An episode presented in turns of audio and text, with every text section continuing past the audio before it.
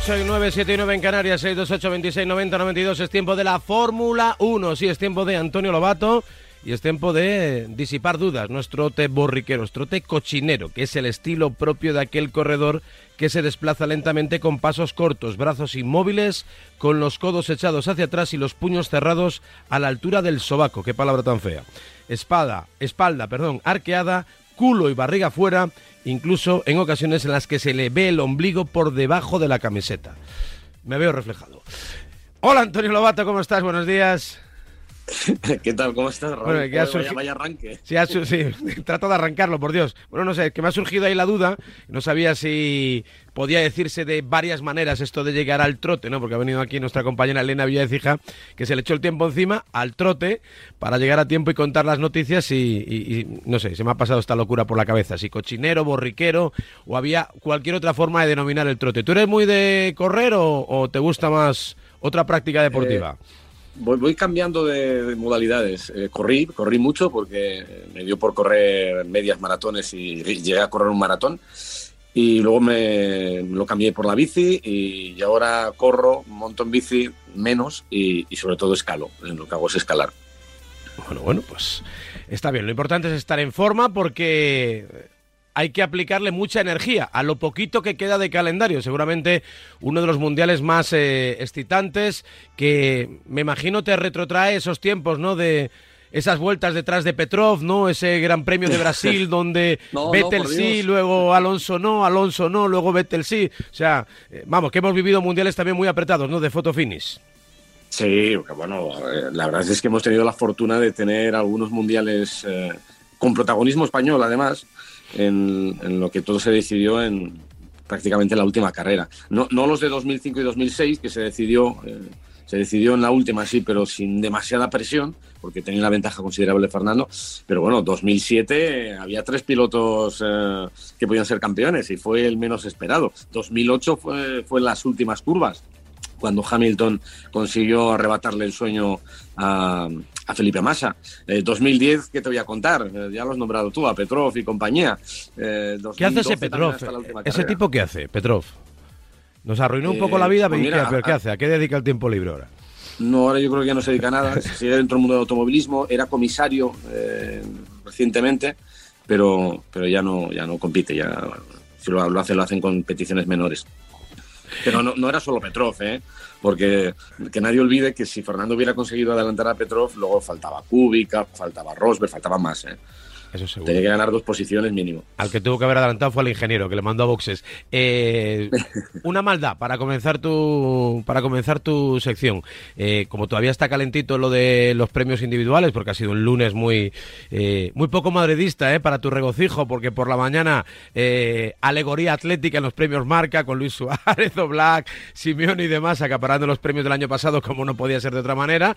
Para eso han sido los campeones. Y luego por la noche un festival culé en, en París con lo del Balón de Oro.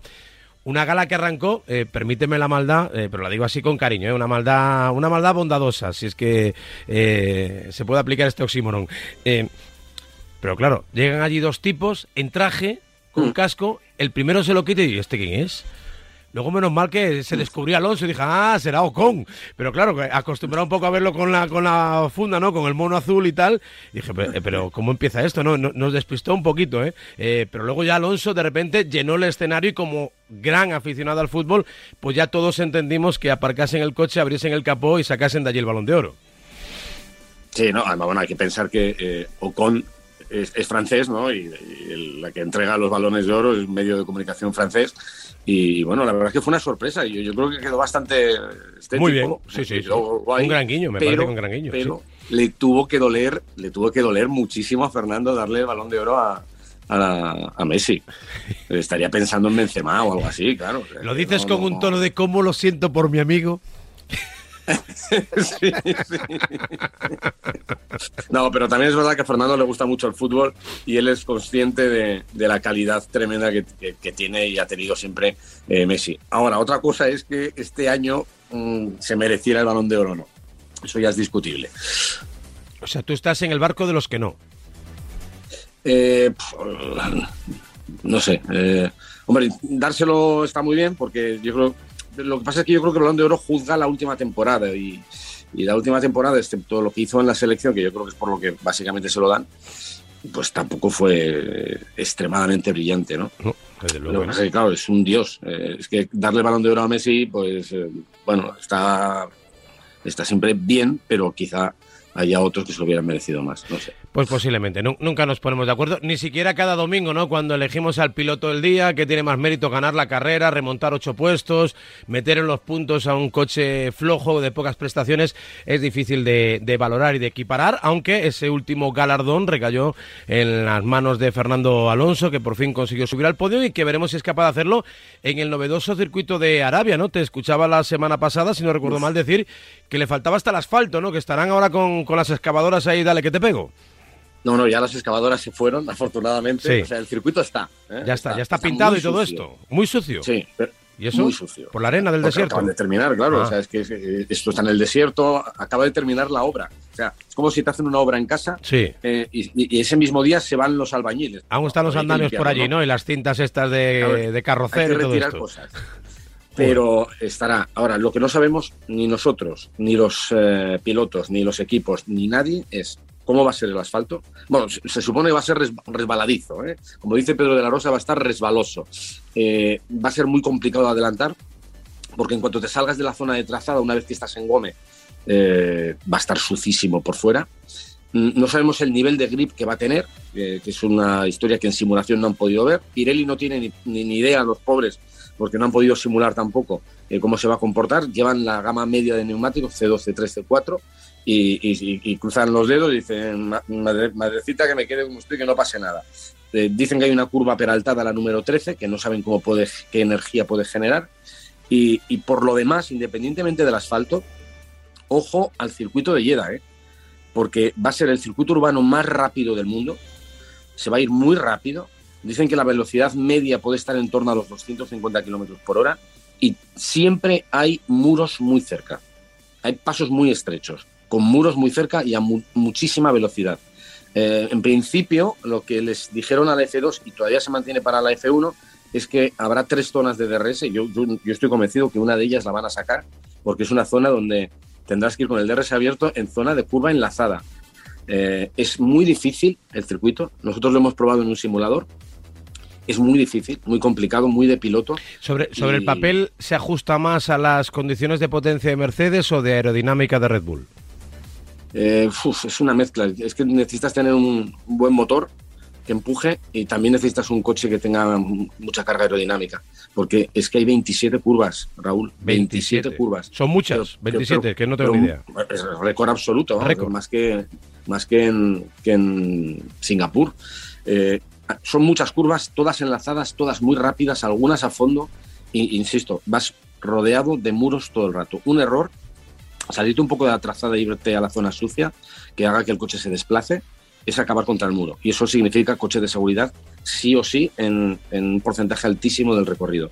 Con lo cual, no solamente no puedes cometer un error, y, ya hablo de los que están jugándose el, el, Mundial, porque un cero ahora sería terrible, o sea, para Hamilton un cero sería terrible, eh, para Verstappen sería muy complicado. Pero que si no se equivocan ellos, puede que se, equivoca, se, se equivoque alguien y si alguien se equivoca puede haber un coche de seguridad en un momento inoportuno.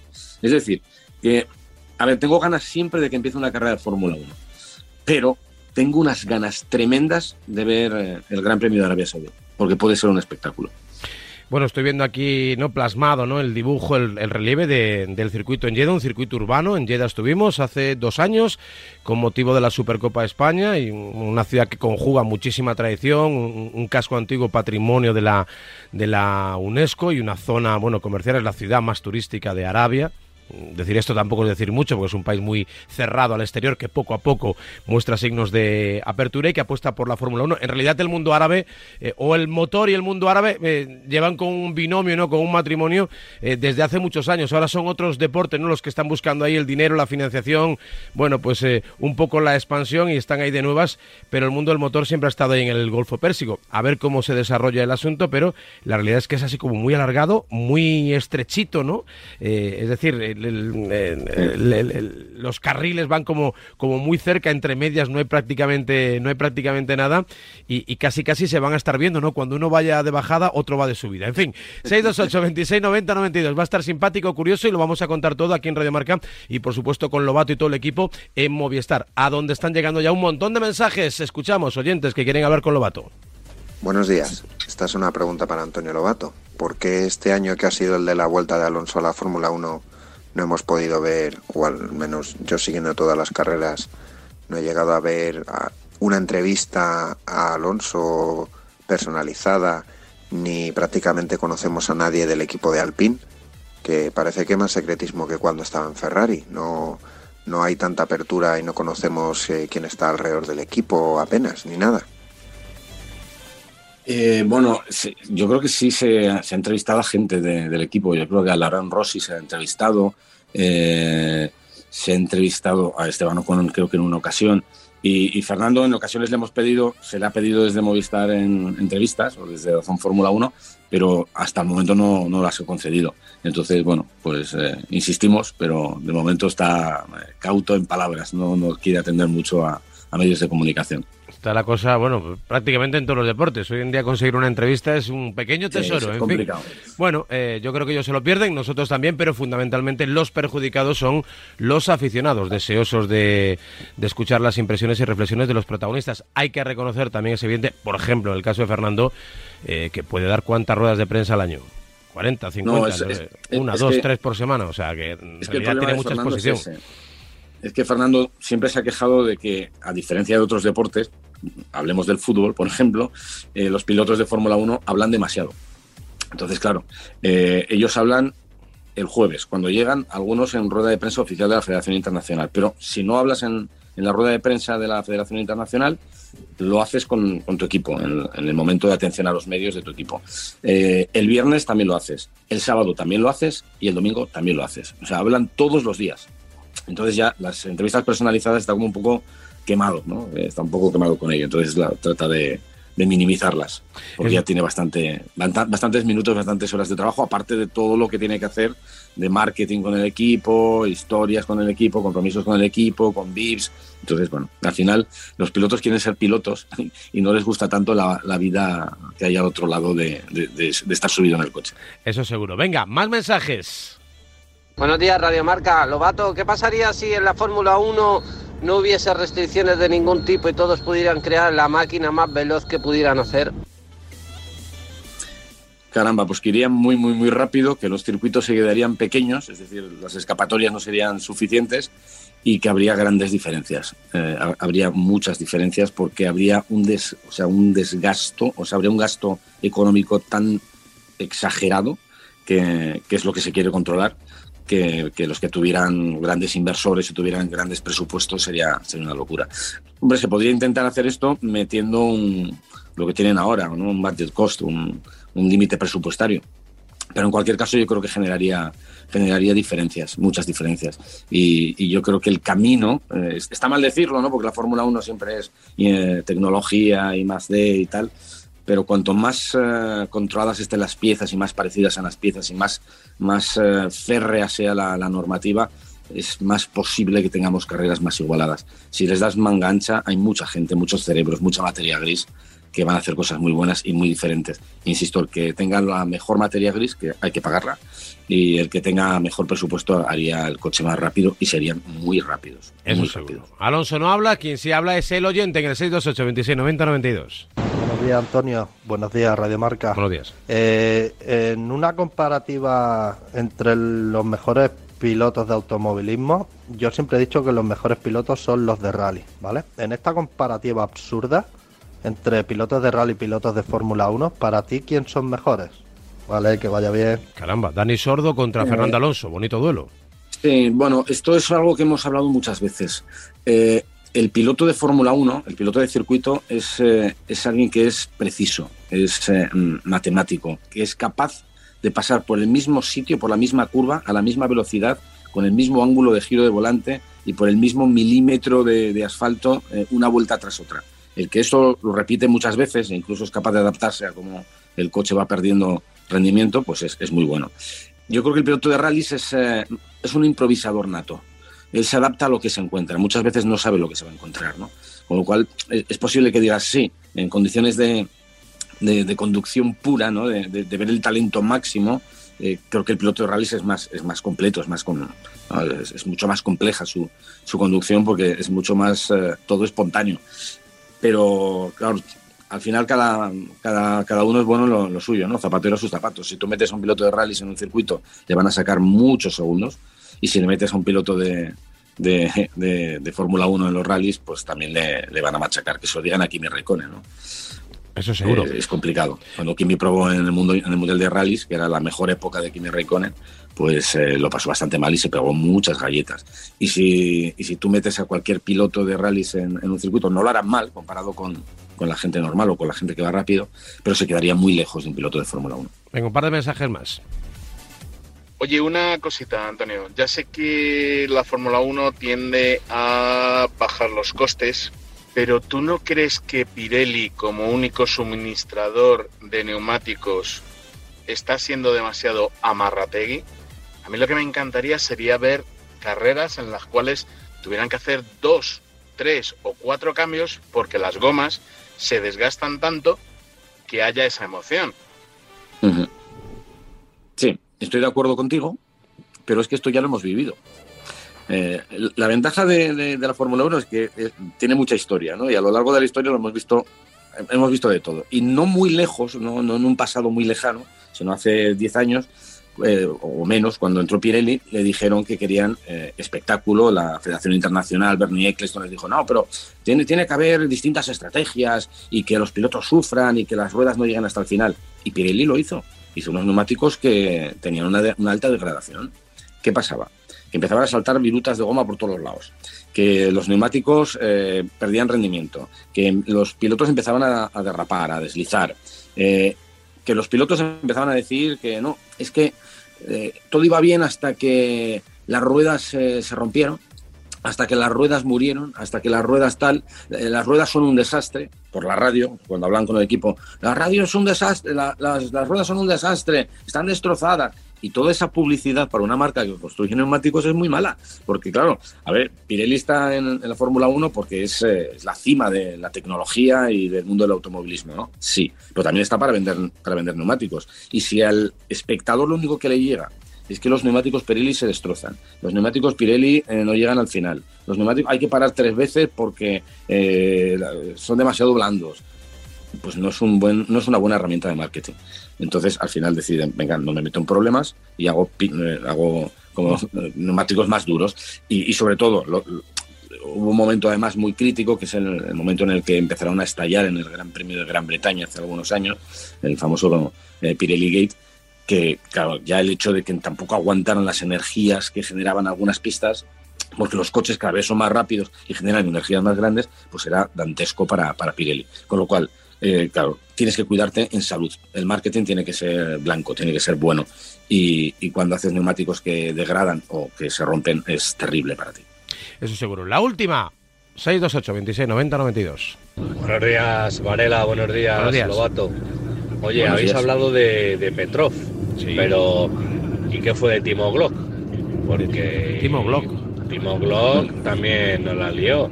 Es que entre McLaren y Ferrari tenemos ahí ocho que le han hecho a Alonso. Sí, sí, tenemos ahí unos cuantos muertos en el armario, sí. Pues, eh, a ver, pobre Timo Glock. Eh, es que siempre, eh, del pobre Timo Glock... Alguien tiene que ser el villano, Antonio, mala suerte. Sí, pero... A ver si apartado. Él no era el villano. Él no era el villano. Él en, en 2008, en aquella carrera en Brasil, era el pobre, el único que en ese momento, en esa última vuelta, llevaba neumático eh, de seco, neumático slick, cuando estaba cayendo la del pulpo. Entonces, él no deja pasar a Luis Hamilton. No le dejó pasar. Es que el pobre hombre no se mantenía en la pista. Tenía los neumáticos helados y, encima haciendo aquaplaning en, en, cada metro. Y, y, le pasó Hamilton, sí, pero el pobre Glock bastante tuvo con, llegar a la línea de meta porque era un sufrimiento. Y cuando acabó la carrera, eh, le estaban esperando a él y a, a los miembros del equipo Toyota en la calle, todos los brasileños, toda la torcida. Bueno, los más radicales, para, para sacudirle. Y, hombre, no lo hizo apostar ni muchísimo menos. Bueno, pues eh, son muchas las consultas que quedan en el tintero, pero la próxima semana, al calor de este Gran Premio de Arabia Saudí, circuito debutante, penúltima prueba del Mundial, escaso margen, no tiene mucha maniobra. Hamilton, ganar sí o sí, y Verstappen, pues tres cuartas partes de lo mismo. Hombre, podría valerle no ganar dependiendo de lo que haga Hamilton. Pero si gana, pues mira, pues mejor. Concluye a lo grande y veremos si Mercedes es capaz de remontarle, de hacerle el comeback que están esperando a los amigos de Red Bull. Pero ojo, Raúl, eh, que puede ser campeón. O sea, que hay bola de partido aquí. Exacto, exacto. Hay bola de partido. Primer match. interesante. Primer si gana y hace la vuelta rápida eh, y Hamilton es sexto, se acabó. Y ojo porque hay otra polémica ahí al fondo que se insinúa. Y, qué presión, qué tensión para todos aquellos que pasen al lado de Hamilton, porque cualquier toquecito que le deje fuera de carrera es que le va a caer, le va a caer Gran Bretaña entera encima tú no quieres ser juez y parte de esta lucha, quieres que lo decidan ellos. Pero yo ojo que hay otra parte que parece, se insinúa, se rumorea que Honda ha pedido a Red Bull eh, cambiar el motor de combustión de Max Verstappen para estar seguros de llegar al final. Eso supondría cinco posiciones de, sanción para, para el piloto holandés. Pero remonta, no seré la primera vez. Remonta, remonta.